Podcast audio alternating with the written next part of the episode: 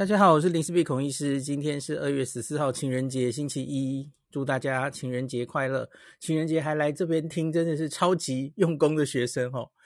那今天我更新一下日本的这个致死率。我之前大概一两周前开始算嘛哦，因为日本这一波 Omicron 的疫情哦，目前我应该说它在高峰，但还没有下来哦，因为。它大概维持在这个高峰已经一周左右。那我之所以它没有说它没有下来，我是用 PCR 的阳性率来看的哦。你不能只看那个绝对台面的确诊数字，我觉得那是不准的。因为我觉得现在日本哦，它 PCR 的检验量哦，已经到了一个瓶颈，量能几乎到顶顶了哦。那所以它已经。就在更多案例，其实它也没办法有那么多 PCR 把它诊断出来。怎么说呢？日本现在很多城市，哈，比较严重的城市，PCR 阳性率已经到了你几乎不能想象的天数。我刚刚看了一下，哦，神奈川县已经到八十 percent 了。各位，八十 percent 是什么意思啊？你每验五个就有四个。这真的是令人觉得，诶，这是怎么回事哦？那东京现在是四十，哦，破四十，那也也很可怕嘛，已经接近了，每验两个就有一个了哦。那在这几天，其实就四十上下，其实也没有再往下，所以我觉得它就是停在一个高峰了哦。那已经，我跟大家说过，日本大概是十二月三十一号啊那天。跨年的时候还好，可是接下来就是进入指数型上升。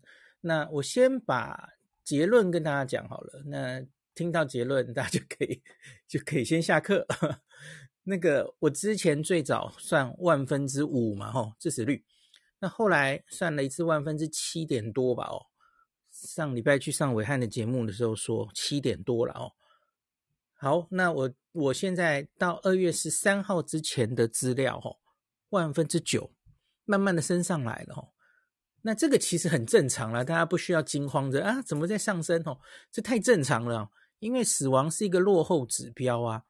那个重症的人后续才会跑出来，然后发生死亡，这都是需要时间的嘛。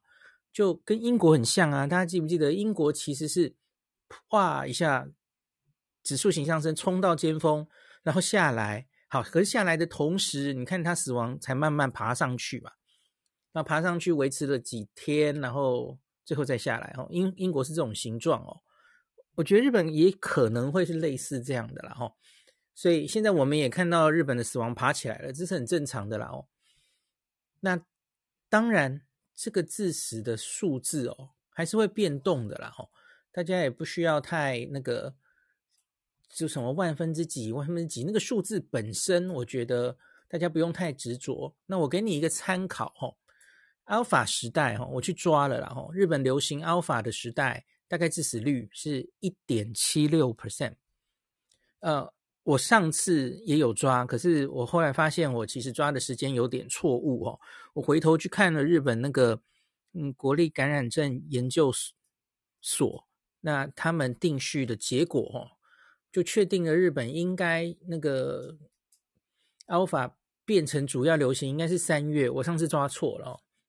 那所以好是这样的，Alpha 大概是抓一点七六 percent，那 Delta 是零点三八 percent，Delta 的时候其实已经大幅降低了哦，这个千分之三左右其实跟英国的 data 很像哦。那 Omicron 目前就是落在刚刚说的嘛，万分之九。那这个我假如哈、哦、以 Omicron 的致死率当做一的话，那在日本 Alpha 的致死率是它的二十倍。Delta 是它的四倍，四点二倍了哈。好，初步你听到这，假如你要听很简单的结论，大概就是这样了哦。呃，现在日本虽然这个确诊哈，一月以来 Omicron 已经两百一十九万人了哈，这个已经超过过去两年这个所有的确诊数哈。过去两年累积日本确诊数是一百七十三万，现在短短一个多月就已经超过哦，所以你可见，你这是什么水库泄洪？原来一年呃，不要说泄洪了，原来一年要下的雨，在三天下在某个地方，那一定淹水、哦，就 就有点类似这样哦。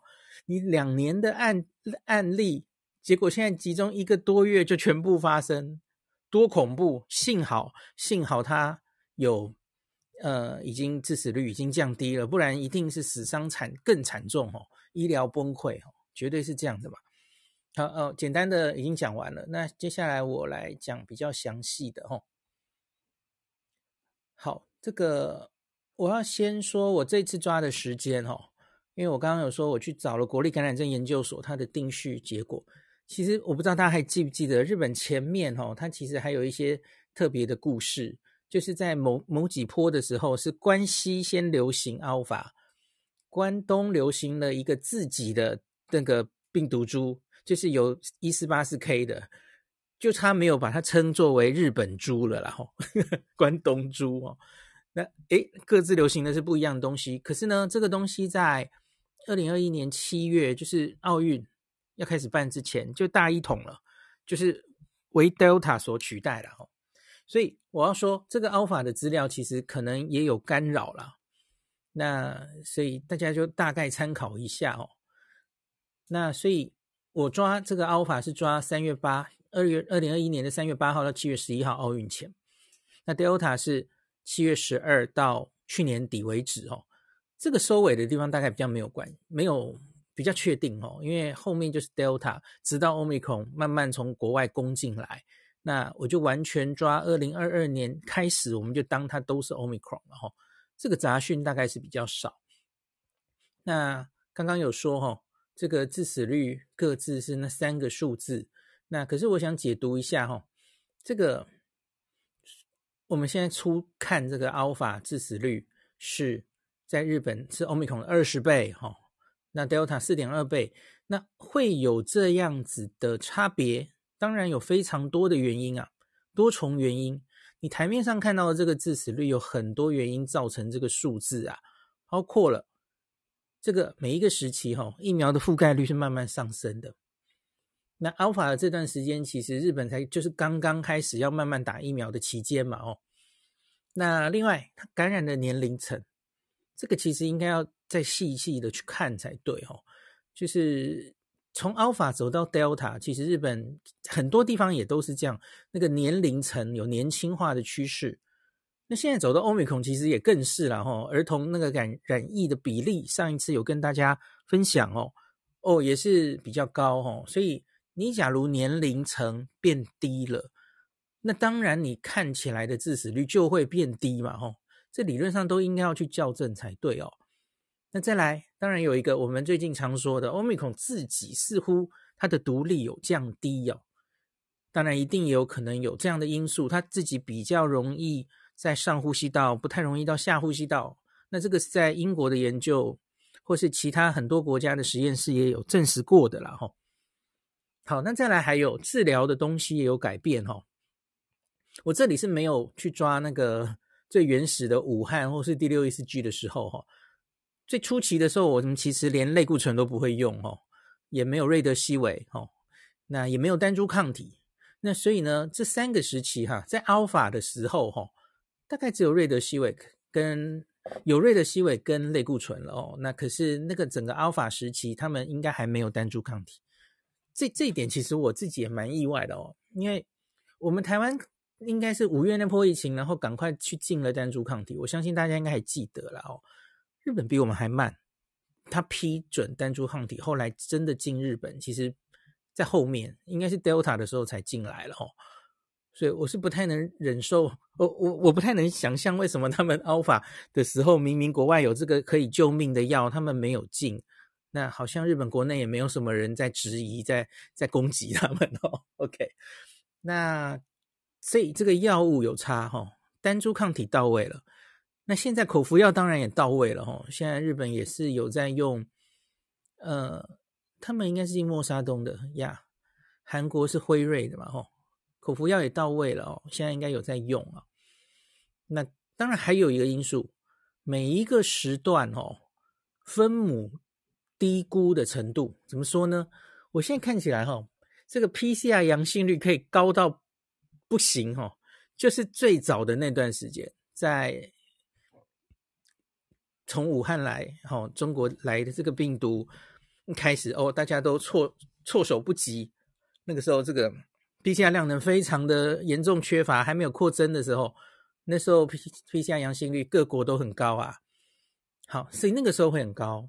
那现在很高，现在是真的是实在是天量哦，所以你原本就算准准备再多量能，还是被还是这个 PCR 阳性率已经爆表了哦。所以呢，这两段时间，我想那个分母会非常非常严重的低估，你有太多的轻症无症状，根本没有办法抓出来，可能程度上来说哦，还比 Alpha 跟日本的 Alpha 跟 Delta 那两段时间哦。还严重，那两段时间，当然每一次到尖峰的时候，这个 PCR 阳性率也是稍微有往上升哦，可是没有这次升的严重了哦，所以我觉得那个低估的状况，其实应该，呃，这叫低估吗？呃呃呃，低估分母，低估分母，那就是致死率被高估哦，大家应该听得懂嘛哦，所以我我觉得现在看这个。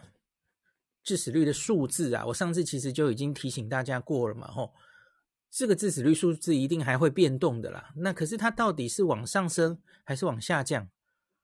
我觉得数字本身大概会往上升，因为死亡会慢慢跑出来，哦，你这个分子，然后死亡人数就一直累积上去，而分子其实它只是 delay，可是它大概不太会错过。当然有可能错过了，有些真的死亡的根本没有抓出来，他其实是有新冠，有可能了哈，猝死在家里或怎么样哈，可能当然也是会低估了啊，可是基本上应该是可以抓到了啊，基本上，那所以我觉得它这个数字应该理论上会越来越高哦，我觉得最后可能会落在千分之一左右，就是万分之十上下了哈，那继续我们可以继续看看，那另外。那这个数字当然也有可能继续往，我我应该这样讲。可是事实上，这个数字不管它最后是到多少，日本呈现的这个数字，我相信是严重低估的。我又我又讲错了，对不起，是严重高估的。像高估低估，大家会不会晕掉？就是因为分母实在太多，没有诊断出来了。哦，所以就算最后好吧，我们说这个数字爬到了千分之一，好，千分之五，哦，又怎么样？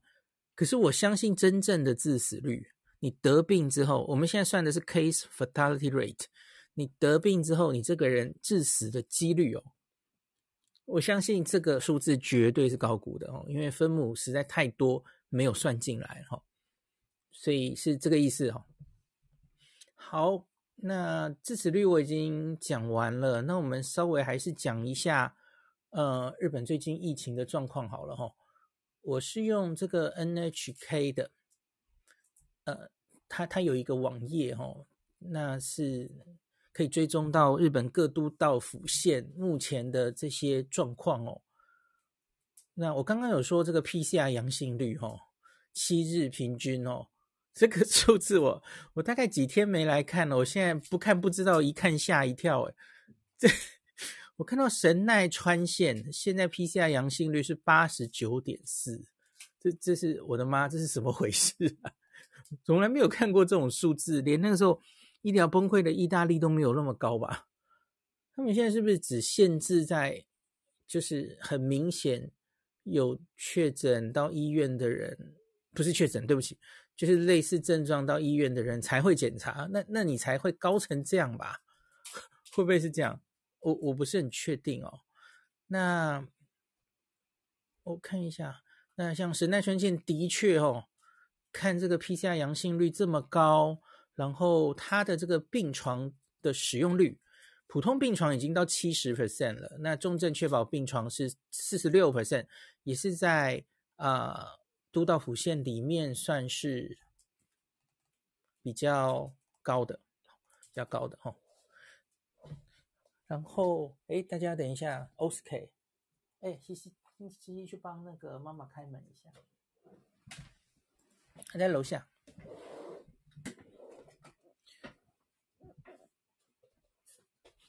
好，那接下来我再来念几个现在日本疫情比较严重的几个地方哦。呃，我我用 PCR 阳性率，真的很多地方现在都超过四十诶，我觉得真的蛮，Oh my god，这是怎么回事哦？啊，北海道四十点一，青森五十五点五，哇，连那个净土的岩手都已经十七点六了哦。那这个茨城四八点八，立木四五点六。群马四三点四，埼玉四十点六，千叶六四点三，看起来东京周边的一都三县是蛮严重的哦，因为根本就是一日生活圈嘛哦。东京都自己大概才有四十一点二，其实我觉得应该是跟东京的 PCR 的量能应该相对是比较充足的，是有关吧哦。神奈川就高到八九点四去了。那其他超过四十，还有长野县四十四，静冈四十三点七，爱知四十点四，滋贺四四点一，京都六十九点四。好，大阪府最近有在新闻上看到，就在说紧急事态等等的事情哈。大阪府这个普通病房占床率已经到一百零五去了，那重症占床是五十三，所以都是已经到了警戒值哦。那它可以七日平息啊，阳性率是四十四点三，兵库县五十八点二，冈山五十五点五，那福冈四十一点四，熊本三十五点五，所以你看，日本从北到南，现在几乎都还在疫情的高峰哈。我我随便看一个推移，这个 NHK 它还可以看到，就是过去所有的资料哈，我完全没有看到。比方说，我现在点出福冈来看哦。它的 PCR 阳性率就是从最个位数零点几，然后就冲到四十一点四，一路往上冲，完全没有停下来的迹象哦。所以这个疫情还没有到顶。那我再看东京，因为东京进入这个奥密克戎的疫情比较比较那个久了哈。东京有没有已经在？我看有一些啊、媒体在说东京好像有。下降的趋势，可是事实上真的是如此吗？因为台面上数字好像如此，没有，它的 PCR 阳性率现在是高峰，四十一点二，二月十三号哦，前面就三十九、三十八一路上来的，所以我不觉得它到高峰了哦，呃呃，就是说不不觉得它下来了，我应该这样讲。OK，好，那大概就是这样。那你可以看到，就是重症。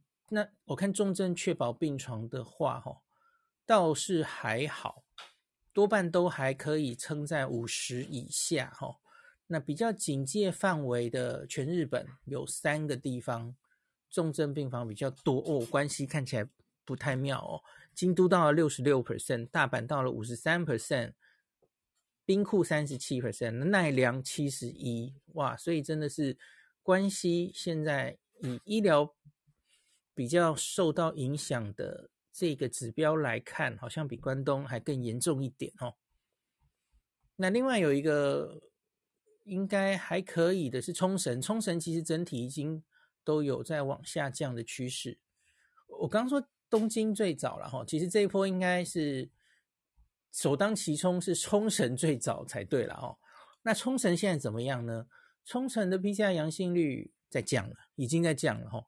它最高峰发生在大概一月的最后一周左右，那时候的 PCR 阳性率最高可以到十七，那它现在已经缓慢又降到十二了哈，所以冲绳的高峰已过，这句话是对的。那我看它这个这个确保病床也是最高，曾经最危急的时候哦，因为冲绳其实床不多啊，一般病床最高可以占到啊，还加护病房大概。一般病房是到七成，然后重症病房最高占到八成去了。那我看现在它已经都消化到大概五成上下，这还需要时间消化啦。可是我想这个冲绳疫情过去应该是时间的问题了。所以大家看这个冲绳从开始起来啊，是十二月二十七起来的比较快哈，一月三号，然后现在二月十三。它的高峰发生在一月底哦，所以其实是大概一个月到高峰，然后现在很快的再下来哦，所以看起来跟世界各国的趋势差不多，所以我觉得整个日本应该也差不多会是这个趋势了哈。好，那另外当然，日本这几天，假如大家有关心、有看到的大新闻，就是对对我们有关系的大新闻了，就是日本其实有在考虑是不是要开放开放这个他们的边境政策哦。啊，其实你你这个完全不意外嘛，因为你看你你现在境内就已经全部满满都是 Omicron 了，你现在是边境还要防个鬼啊？你就就放啊，就像英国就很实务啊，英国很快的在这一次哦，对南非对啊、哪里南非多国采取这个停航啊，那可是后来当他自己烧起来之后，不用啦，就就就解除啦，他根本就就不再在乎这个了，因为他他很知道他自己在做什么。你你在这边停航，然后这边管制边境，其实都是在抢时间嘛，争取时间。那他现在已经知道，他他已经进本土了，本土爆发了，然后这时候你还去在乎境外一路干嘛？这非常的清楚的逻辑嘛，吼。所以呢，虽然现在还在日本的高峰，吼，可是昨天那个他们的首相就有说，这个要往这个缓和的方向检讨。这这绝对是非常正常的，好不好？那他们其实基于啊，这个这跟等于我们下下集会谈台湾的台湾的边际政策会有关系啊。呃，他们其实因应这个 Omicron 目前看起来潜伏期有缩短哦，所以他们的边境检疫进来隔离的天数，或是你接触一个密切接触者，你需要隔离的天数。其实也已经都从十四天减到十天，然后最近更是减到七天了哦。对，前面其实已经是说入入国了哈，就进入国境只需要在家里七天的待机哦，不使用公共交通机关哦。那现在就是准备要放外国人进来了哈，可是当然一开始还是以这个商务为主了哈。留学生人道，那其实一样嘛，跟我们想的其实是一样的啦哦。就是回到之前，日本曾经也有一度是开放这些东西嘛。那当然，观光客还没有啦吼，还早啦吼，一定也是慢慢来吼。那他们官房副长官是说，二月十三号发言是说，原则上是希望还是有一个人数的限制哦。那原本是一天大概三千五了哈，那现在是希望可以放到一天五千人的程度这样子哈，我相信应该也是慢慢的、慢慢的放了哈。那可是其实现在大家也知道，日本现在疫情在高峰的时候，他可是他现在就讲出这个了，所以大家应该可以知道，其实他们也觉得应该接下来这个疫情就会往下走了哈。可是，其实对我来说，好像其实有讲的有点快了一点哦。因为你假如日本现在就正在烧的时候，我觉得你心里可以考虑啦。可是你直接就把政策讲出来，这不是会让国民日本的国民啊，会不会觉得有一点怪怪的哦？毕竟日本某一些国民其实可能会有这种迷思，觉得诶，这个疫情就是外国人带回来的哦。奥奥运那个时候带进 Delta 来哦。等等的哈，所以边境要严防这样子。呃，我不知道了哈，反正这是日本的事情。好，那日本的疫情就大概讲到这里。我我相信我们下次再讨论日本疫情的时候，应该是可以看到它有一定程度的曲线往下了。我猜了哈，因为看国外的曲线大概是这样，最多大概在一周两周吧。哦，大家可以看看。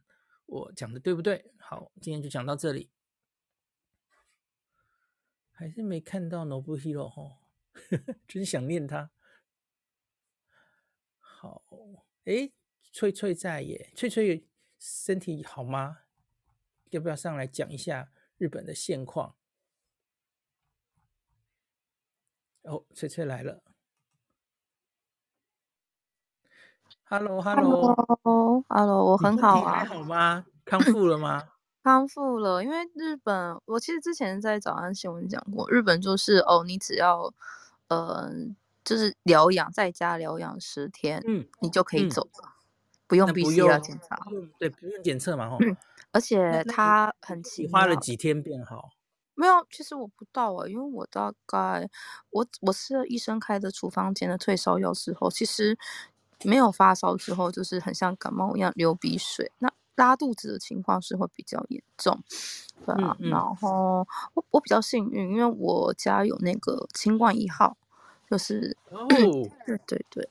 然后再加上 我的 中医师朋友，他们也有寄，就是一些相关的药来给我疗疗养，所以其实我的后遗症相对少很多。我想，就是这点我比较幸运。可是我必须要讲，日本完全就是随。便啦，虽然说现在的确有延长那个慢波嘛，可是我看大家 就，而且我这是我身边人，真的蛮多人都感染的，就是认识的没有见面的，大家其实很多都感染，可是大家都是哦就很像感冒，可能就是疲劳一点这样子，嗯，但我必须要吐槽一件事情，就是。我不是说只要十天之后你就可以离开了嘛？然后那个时候有问卫生局说，呃，那要不要问 PCR 检查之类的？他说哦，不用，你只要在十天前的倒数前三天，你只要不要发烧到三十七点五度，那你就、嗯、你可以自由走。那个他又补充一句，假如你有发烧，但是是三十七点四度的话，那也没有关系哦。你你你你懂那个对对对，所以日本现在就就我觉得蛮，其实现在染疫这件事情其实不是这么的怎么讲，也不用到恐慌了，因为其实很多人也都知道说，听说国外现在就是也开放了啊，然后就大家就很 free 啊，然后又加上这一次因为 Omicron，然后又有注射疫苗的关系，两剂嘛，所以其实就很像感冒。嗯所以我觉得大家反而就我看一下街上人潮，就其实还是蛮，嗯，就没有差很多，对啊，只是说这是打第三剂 这件事情是日本政府是有比较积极在做，这个我有感觉到，因为我身边也已经开始陆续有一些就是五十岁以上的人已经开始在打那个疫苗了。农夫勒农夫勒也打了嘛，因为他是那个奥运职工。Yeah, 而且他打得比较早，对，对对对，所以其实就是我觉得现在大家对于打疫苗这件事情的抵抗力就抵抗感就比较浅，然后他们大家就觉得嗯差不多就去打这样子，所以我身边真的蛮多人都已经就是年轻一辈其实也是不少人是积极的想打，就觉得就就就差不多，嗯，对啊。那有一个状况是政府有没有对像你是刚刚感染过？那这样的人，他有没有建议？那第三季要什么时候打比较好？没有，因为还要不要？目前没有听到相关措施，应该说是我觉得他们还没想到。因为我目前看到是因为像我们自己，哦，以我为例，因为日本有点很奇怪，就是，嗯、呃，像我是从别的区域搬到，我去年九月搬过来，可是我打疫苗接种疫苗的时候是在八月底九月初之前全部打完，最后变成是说他们去公所就。呃，寄信来问我说，你有没有打完两剂？如果有的话，请你提出证明，这样子我才可以寄那个第三剂的，就是说明书给你这样子。但这件事情目前在网网媒体上面或对网络上面，其实大家没有想这件事。不过 有一个说法啦，大家都会开玩笑说，那反正现在就是你已经。得到就是你知道，你感染过后你打了天然第三剂应该还好吧？但这件事情就是我我同意，对，至少大概也许可以撑个三个月，我想一定没有问题，也许可以到半年这样子。对，嗯、但是这件事情其实我也很烦恼，就是说，呃。因为没有接到相关通知，那真的也没有人在讨论。只是我觉得大家真的也会有一种感觉是，哎、嗯，反正我打了天然第三剂，我现在比较安全。的确，有些人会这么想。那我觉得像，例如啊，我自己在电车上面，因为其实我太很容易，呃，就是我本来就会因为鼻子不好，我很容易卡痰，我就是很容易在很干燥的电车上，我就会想咳嗽。所以只要一咳，现在是老人家还是会散，可是年轻人就很不在乎这样子。然后大家也会觉得，真的，我身边都说哦，来蓝的，反正就像感冒一样，那就当做是强迫放假十天，然后就打了一针天然的，就是疫苗。嗯，就这种感觉，就是他这是我觉得真的不像你知道去年那样，就是搞得很紧张。对啊，就还蛮嗯，对，而且甚至，哎，那个孔医师应该知道浓厚接触者的定义吧？就是在日本。对对对，所以其实我当时我感染的时候，就算即便当天跟我一起工作的同事们有三个，嗯、他们都不在定义上的浓厚接触，所以其实我们隔天照常开店。定义上是要要没有口罩防护，然后交谈超过十五分钟，对，而且要一公尺内，对，那是很传统的 CDC 的定义，对对 是，可是。也因为这样，所以就是，而且因为这是我没有疫调，我没有被疫调，因为甚至没有时间疫调，我只有收到一封简讯，就。对，就我们我们现在没有办法做疫调了，对，嗯嗯嗯嗯嗯，就是这样，对，因为确诊的人这么多的时候，是几乎不可能有人力来做疫调的，对啊，可是连就是任何补助也。没有，我到现在还没有拿到证明。因为其实我们可以申请，就是因为你十天不工作，基本上你就是会被减薪嘛，基本上对对。然后我还没有收到就是我的确诊证明，所以其实我现在也没有办法申请那个补助金，对啊，我觉得这一点我有点困难。嗯嗯哼，感谢翠翠的分享，恭喜你打到第三剂天然的 Omicron 疫苗。我也好想去打第四剂哦，没事。老师，那我想问医师，就是我一直很想问医师，所以其实像我们这样的情况，你还会建议我们打第三剂吗？嗯嗯，因为其实这已经有点像第四剂了，还是晚一点？我觉得可以，我觉得可以晚一点。嗯，我上次有讲说，因为理论上现在是你综合抗体很高的时候，因为因为你你你又一次感染嘛，哦，又接触病原一次。其实真的等于某种形式上是再打一次疫苗的意思，所以你现在去抽血，我相信你的抗体一定很高。那可是你在抗体一定很高的时候，你再打一个第三针，哇，你你就是抗体很高，抗原又进来，结果我觉得就是那个疫苗会被摧毁，就是反而是浪费了那一针，然后也没有办法再催出更好的。免疫力更高的抗体，建议更好的免疫记忆，因为啊、打疫苗的疫苗学的原则就是你两剂、三剂中间要有一些间隔嘛，你要让那个免疫系统有时间去记忆它，然后通常是等到你前一剂的综合抗体都掉下来了，然后你再打，然后激起它的免疫记忆，它才会起来哦。所以我觉得应该要离一定的时间。所以上次我有问叶斌，叶斌给我的回答是，也许学理上三个月吧。你至少，假如你要考虑打第三针的话，我觉得你可以三个月后再确诊，三个月后再考虑。那你也可以看看那个时候的状况嘛，搞不好那个时候。有新的变种，谁知道啊？也就感冒会做出新的疫苗，嗯、对不对？其实也我也可以想说，其实就是如果说现在还是欧米伽的话，其实我现在保护力很高。但是如果今天呃我不想了，但是说如果又有新的变种疫苗，那它可能情况又跟这次欧米伽是一样，就是完全全新的话，其实就是疫苗事情就可以再提早一点考虑这样子。嗯，就算有再有一个新的变种病毒，就算了哈。然后它会又改头换面，所以我们原本的抗体又比较没有效了吼，你会被再感染，可是我相信应该很大的比例，你防重症的这个能力应该是还是维持的，应该是了吼。这我们到目前为止看到这个疫苗多少都对前后面后面的那个变种病毒防重症还是有一定的效果，所以。会不会像流感病毒完全变到改头换面？前面建立的免疫力完全没有效，至少已经经过两年了，新冠没有让我们看到有这种现现象了吼，所以我觉得应该是还好啦。好的，谢谢医师。嗯，所以我我觉得基本上，也许年轻人啊，大概其实你打这至少两剂疫苗之后，搞不好其实一辈子都不用再打了，也不一定啊。那可是我觉得老人家就难说了哈。那也许我以后新冠疫苗就是会变成流感，我们都在说会被流感化嘛，哦，不管它怎么突变，以后搞不好就是一年打一次，而且不是每个人都需要打流感疫苗，也不是每个人都需要打哦，针对高风险族群打嘛，那甚至可以把流感跟新冠做在一起，哦，嗯，那个莫德纳公司还想把 RSV 也一起做在一起，让大家每一年打一针就好了，哦，那我觉得应该会往往这个对大家方便。也比较实行可实行的政策这个方向走，而不是 四个四个月就叫大家打一针，打到天荒地老，我觉得不太可能了哈。